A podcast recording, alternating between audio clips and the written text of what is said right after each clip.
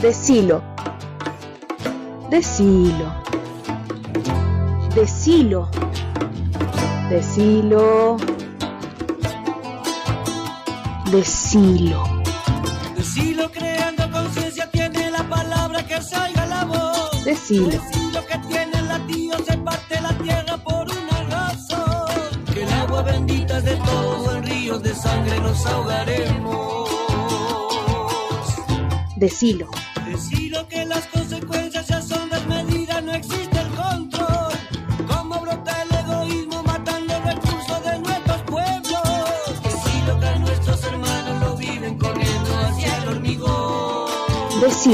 Raíces culturales. Raíces culturales. Por Ana Gallos. Despertemos humanidad. Ya no hay tiempo. Ya no hay tiempo. ¿De cuántas cosas hablamos cuando decimos cultura? ¿Quiénes hacen cultura? Según nos cuenta don Néstor García Canclini, algunas personas que se dedicaron a buscar respuestas a este tipo de preguntas y a investigar seriamente el caso, allá por el año 1952 han publicado un libro con casi 300 definiciones. En 2001, otros han recopilado también alrededor de 60 usos distintos de la misma palabra. Y nosotros en 2020 tranquilamente vamos a enumerar unos cuantos de estos significantes. La cultura comúnmente es entendida como un conjunto de conocimientos, ideas y símbolos que caracterizan a un grupo de personas unidas por algo en común, ya sea el pueblo, la nación, el territorio, la ideología o una pasión. Así podemos hablar de cultura andina, cultura afro, cultura latinoamericana, cultura feminista, cultura del rock. En otra perspectiva, podemos hablar de la cultura como un campo de estudio, donde encontramos a las carreras universitarias como gestión o mediación cultural, la cultura como área estatal encargada de desarrollar políticas públicas, que refiere a las direcciones, secretarías y o subsecretarías de cultura de municipios y provincias, y hasta el mismísimo Ministerio de Cultura que recuperamos hace poco menos de un año. La cultura como una actividad de desarrollo productivo, como las compañías y productoras artísticas. La cultura como el sector, donde se insertan todas las mencionadas, junto con quienes defendemos, valoramos y transmitimos, como los artistas, los espacios culturales y sus trabajadores y o promotores. Hay acepciones cada vez más enrevesadas, como la batalla cultural, la emergencia cultural, la diversidad cultural, la hegemonía cultural. Hay dimensiones culturales de los otros ámbitos sociales, porque la cultura identifica, caracteriza no solamente a los que estamos inmersos en ella, sino también a los economistas, a los abogados, a los médicos. La cultura no es una, son muchas, en simultáneo disputándose entre sí los pocos minutos de conciencia que tenemos al día. La cultura abarca el conjunto de procesos sociales de producción, circulación y consumo de la significación de la vida social, va a decir el mismo autor, luego de historizar el concepto con mayor amplitud en el primer capítulo de su libro Diferentes, desiguales y desconectados. Si bien en cada una de las aristas mencionadas anteriormente podemos encontrar a diversos actores y actoras específicos, como artistas, gestores, productores, técnicos, profesores, funcionarios, entre otros. En una visión general, todos y cada uno de nosotros, los individuos que conformamos la sociedad argentina en este caso, tenemos incidencia en estos procesos sociales que abarca la cultura y podemos profundizarlas o desarrollarlas al articular con nuestros espacios culturales, con nuestros clubes de barrio, con las organizaciones de la sociedad civil, con las escuelas y cualquier rincón donde haya algo que nos resuene en el alma y nos bulla en el pecho. Buen día a todos los que nos están escuchando. Buen día Maite, buen día Tafa. Muchas gracias por la apertura, a todo el equipo de la UNSB Radio y a la mañana informativa también por sumarme. Mi nombre es Ana Galloso. Estamos en el espacio de Silo, Raíces Culturales. Y bueno, vamos a estar compartiendo algunas noticias del ámbito de la cultura, el tema de subsidios, convocatorias y las agendas, por supuesto, de la semana. Nos vamos a estar encontrando aquí todos los jueves, más o menos en este rango horario.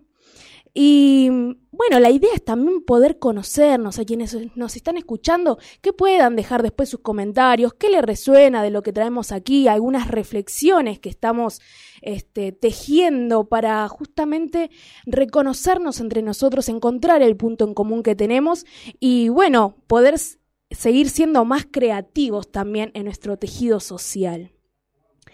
Así que vamos ahora a compartir una canción para continuar este misma, esta misma reflexión que les traigo y seguimos con todas las novedades de la semana.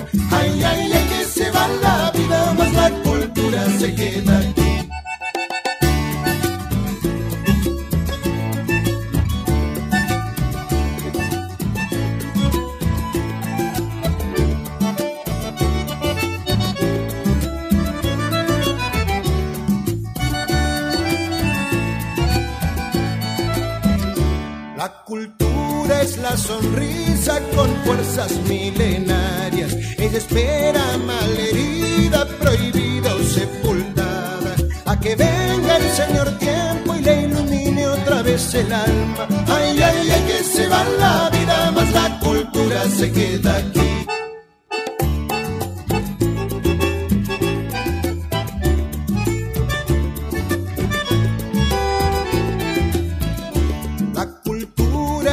sonrisa que acaricia la canción y se alegra todo el pueblo. ¿Quién le puede decir que no? Solamente alguien que quiera que tengamos triste el corazón. Ay, ay, ay, que se va la vida, más la cultura se queda. aquí.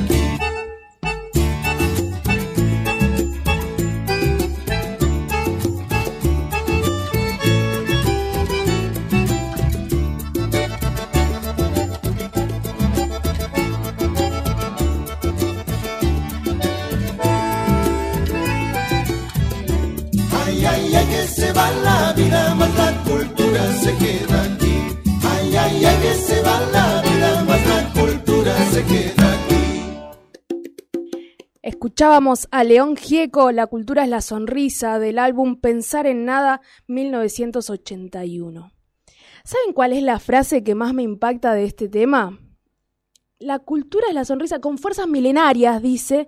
Ella espera mal herida que venga el Señor del tiempo y le ilumine otra vez el alma. Como la cultura está siempre ahí, ¿no? Más allá de nosotros. Y la, la influencia que tengamos nosotros en nuestro tiempo, justamente, ¿no? En la era que nos toca, es para, para nosotros, para quienes estamos también aquí compartiendo en este nuevo tejido social que decía, ¿no? Un poco eh, buscando nuestros puntos en común. En este caso, que estamos en la radio de, la, de los clubes de barrio, ¿no? Eh, poder hacer ese intercambio con lo deportivo, lo que es solamente cultural y darnos cuenta que en realidad todo el tiempo estamos haciendo todo también, ¿no? ¿Cómo la ven ustedes? Muy buenos días, ¿cómo le va, Anita? todavía me... Digo, mira, justamente eh, se daba recién un pequeño, no un pequeño debate, sino también una cuestión de miradas, eh, sobre todo aquello que te, hemos pasado el medio siglo, eh, hace rato, eh, en donde nos cuesta mucho el idioma inclusivo y que esto tiene que ver también con lo cultural. Eh, las nuevas concepciones, las nuevas ideas, más allá que la Real Academia Española y Pérez Reverte se han estado en contra del, idioma inclusivo, también forma parte de la discusión cultural. Eh, del cómo hablar. Yo los escucho a mis hijos y hablan en inclusivo. No todos los chicos hablan en inclusivo, eh, no nos pidan a los viejos hablar en inclusivo porque hemos sido formados de otra manera. Ahora, eh, yo lo que pensaba es en esto, ¿no? Me, primero que cuando pusiste la cultura de la sonrisa me acordé de la tapa, porque en esa época eran long playing de vinilo, eh, de, de León Gieco y Pensar en Nada, y hoy es cierto, a que el señor tiempo venga a, rescatar toda esta, toda esta fuerza milenaria que, estamos teniendo. Pero sería importante que también lo que pensaba mientras vos hablabas es, digo, eh, la interrelación entre las diferentes culturas, porque en el rock se dio en algún momento el rock chabón que tenía que ver muy vinculado con la cancha estaba. Si así vos te pones, que, viste, entonces esto daba, una vez algún muchacho me dijo, los redonditos de ricota son la nueva JP. Eh, ¿Viste? Y esto de poner la política en una banda que para, para mí en particular marcó un antes y un después, pero digo, pensaba en esto, ¿no? Pensaba en los Caballeros de la Quema, en tanto en callejeros, en, en, en, donde hay letras en donde vos te encontrás que te estaban contando lo que iba a pasar, ¿no? El día que nos preside una mujer, el día que... y todo eso se dio después. Y en el medio mezclado con la cancha, el barrio, patear el barrio, y esto, entonces son diferentes cuestiones, porque el fútbol, la cancha, el rock, eh, el, estar en un lugar tocando la guitarra, en el encontrarnos en el candombe, en estos chicos que en las plazas hacen murga, hacen candombe y mientras pintan grafitis. Claro, claro. La verdad es que los clubes de barrio son un centro eh, donde fluye la cultura también, ¿no? Justamente en estos intercambios que vos decías. Y más hace, hace un tiempo atrás, donde por ahí los espacios culturales propiamente dicho, como hoy conocemos, estaban todavía insertos en, esas, en esos espacios comunes de un barrio o de una comunidad específica, ¿no? Por ahí. Eh, recuerdo ahora, por ejemplo, eh, la Sociedad Caboverdiana de Doc Sud, y ahí ellos todo pasa por ahí adentro y también está, digamos, em, enlazado con esto de la identidad afrodescendiente, o en ese caso, ellos que son descendientes de caboverdianos, ¿no? Y desde ahí también fomentan esto del deporte, de eh, sus lenguas, sus comidas, ¿no? La verdad es que es un poco de, de todo eso. Y esto de ocupar espacios comunes, porque muchas veces los centros culturales, hasta que tienen un espacio, una sociedad de fomento o un club de barrio, les presta por horas o para poder hacer algún evento, para poder hacer algún encuentro. Hoy, bueno, en tiempos de pandemia no, pero se da esta interrelación porque vivimos todos en el mismo barrio. Re, re, sí. Yo me acuerdo, por ejemplo, bailaba folclore, estaba en un ballet en Solano, mirá. Y ahí también, cada vez que teníamos que juntar, por ejemplo, fondos para hacer eh, los vestuarios, íbamos al club y pedíamos para hacer un bingo familiar en esas instalaciones y poder con eso ir solventando los gastos de ese proyecto que era cultural también, ¿no? Todo el tiempo se está entrelazando todo, la verdad, Tafa, eh, creo que es un, un buen pie para para el fundamento de esta, de esta columna, de este segmento, eh, al que me invitan. no, no, es, que, es tuyo. Nosotros somos invitados de tu columna en este momento. Em, yo quería preguntarte porque últimamente hablamos de interrelaciones entre las culturas y es muy importante eh, no aplastar a la cultura anterior o a una más chica eh, y formar parte, o sea, generar una relación, pero no apropiarse de la, de la cultura de otro y, usarla desde un lugar de poder, que es un tema que se estuvo mucho hablando mucho últimamente sobre la apropiación cultural. En el ámbito afro, sí, más que nada. Es un tema bastante profundo, claro. sí. Más adelante, porque a mí, a mí eh, es algo que yo no tenía en cuenta. Y una vez que te, te pones a leer, te pones a estudiar, digo, em, las rastas eh, que, que, los famosos, que un alguien vos ves por la calle y decís que sucio, que usa rastas. Pero un famoso se pone rastas. Tampoco se llaman rastas. No, no, no. Eh, eh dreadlocks. porque el, rasta, el rastafari es aquel que lleva de alguna manera, es el chamán de, de la historia y y el que te va marcando los valores. Ahí va. Eh, Pero. Lo que pasa que, bueno, el Rasta Rastafari. Ahí va. Entonces vos ves al, al, Rasta, que, siempre en el grupo de amigos es el Rasta encima. Sí. Eh, siempre hay un Rasta, siempre hay un Rasta. Que eso también es otro tema, siempre hay un rasta, siempre está el negro, siempre está el gordo, y así tenemos.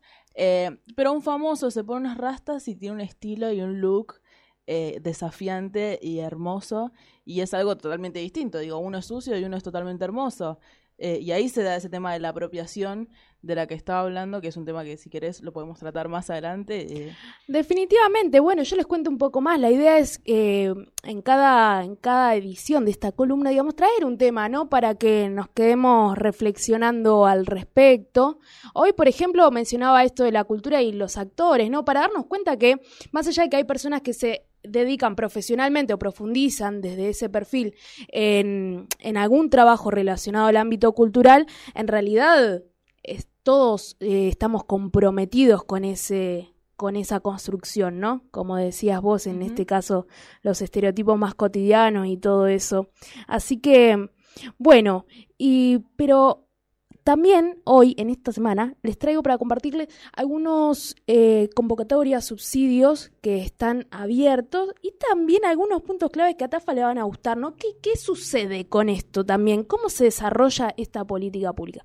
Por ejemplo, ahora tenemos abierta la tercera convocatoria del Fondo Desarrollar. Es un subsidio para espacios culturales donde eh, se destina, digamos, el monto, dependiendo de la categoría que tengas, ¿no? Eh, por em, cantidad de, espacio disponible, digamos, ¿no? Eh, por ejemplo, si tenés hasta 100 personas, 200 personas, 300 personas, y tenés un monto límite por esas categorías. Entonces, los espacios culturales pueden destinar ese fondo a cubrir parte de los honorarios de sus trabajadores, a cubrir las deudas, en este caso, en el contexto de pandemia, por el tema de alquileres, servicios.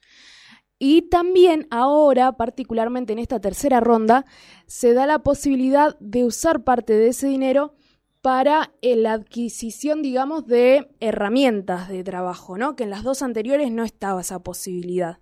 En parte debe ser por esto de visualizar que muchos de los espacios culturales que han tenido la posibilidad se han adaptado virtualmente también, ¿no? Entonces se requiere eh, equiparse en ese sentido. También información, agregaría yo, porque la verdad es que nos tuvimos que sentar a estudiar cómo se hace esto. Una capacitación para, para, para, para, aquellos que, para poder empezar a aprender cómo hacemos ahora cultura, cómo transmitimos desde una manera hasta ahora extraña, porque antes la, eh, eh, los hechos culturales eran mano a mano y hoy es virtual. Tal cual. ¿Hay una diferencia en, en sentimiento, digo, en transmitir lo mismo a través de una pantalla? Se tienen que ustedes parar distinto, me imagino, para transmitir el mismo sentimiento que transmitís a alguien que está parado enfrente tuyo personalmente. Desde ya, desde ya que sí. Nosotros, por ejemplo, les contaba ayer, ¿no? Que eh, yo formo parte de la Pacha Espacio Cultural y ahí estuvimos eh, seis meses con una edición virtual, justamente, un ciclo eh, semanal con un artista a la semana y es otra cosa, te perdés un montón de gestos, ¿no? Un montón de... Aparte también no te podés pisar mucho a la hora de hablar porque entre que tenés el delay de internet y todo eso, no, un, un desafío, una gran experiencia también, ¿no? Poder hacerse el aguante incluso con estas adversidades. Entonces, eh, bueno, le comentaba, claro, ¿qué tiene esta etapa, este subsidio? Dice, bueno, pueden utilizar los fondos para gastos de aquí a diciembre, ¿no?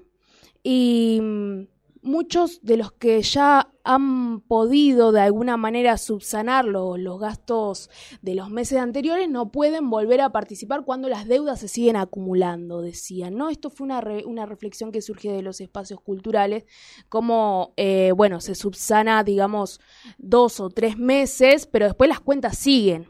Entonces, digamos que como siempre, viste que siempre a las políticas públicas, digamos, le... Es atado con alambre. Le queda ahí una, una vueltita de rosca, uno siente que no terminan de ser efectivas realmente. Yo lo que quería preguntarte es porque, por un lado, eh, uno puede entender, bueno, hubo cambios de gobierno, hubo, eh, y encontrarse con esta nueva situación, que ya los espacios culturales tenían graves problemas en ese sentido, eh, y encontrarse con este momento de pandemia en donde eh, necesitan un, por lo menos que no se les cobre los servicios o que o, algo por el estilo. Pero lo que me, lo que preguntaba es quién controla, quién decide, quién a quién le llega y a quién no este subsidio, porque la mayoría están manejados por el propio municipio, los propios municipios y a su vez los municipios pueden poner sus propios espacios culturales sacándolo de su propio presupuesto, en vez de utilizar el propio presupuesto para cultura, utilizarían también este beneficio.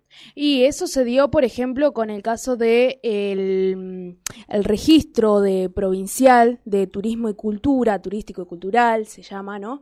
Que mediante ese registro, digamos, después los espacios que se habían anotado pueden acceder a subsidios que va a dar la provincia, pero mediante el municipio, ¿no? El municipio es el que visa, eh, qué cantidad de espacios se anotaron, verifica que sean espacios que estén activos, digamos, y después el monto, o sea, el dinero se le da al municipio, el municipio otorga. Eso es parte de, este, de esta interacción así entre entre ámbitos del Estado, ¿no? Bueno, y también les comento eh, el tema de la agenda de la semana, ¿ok? Más o menos para, para que puedan estar al tanto, ahí acercarse también a otras actividades muy importantes que están sucediendo.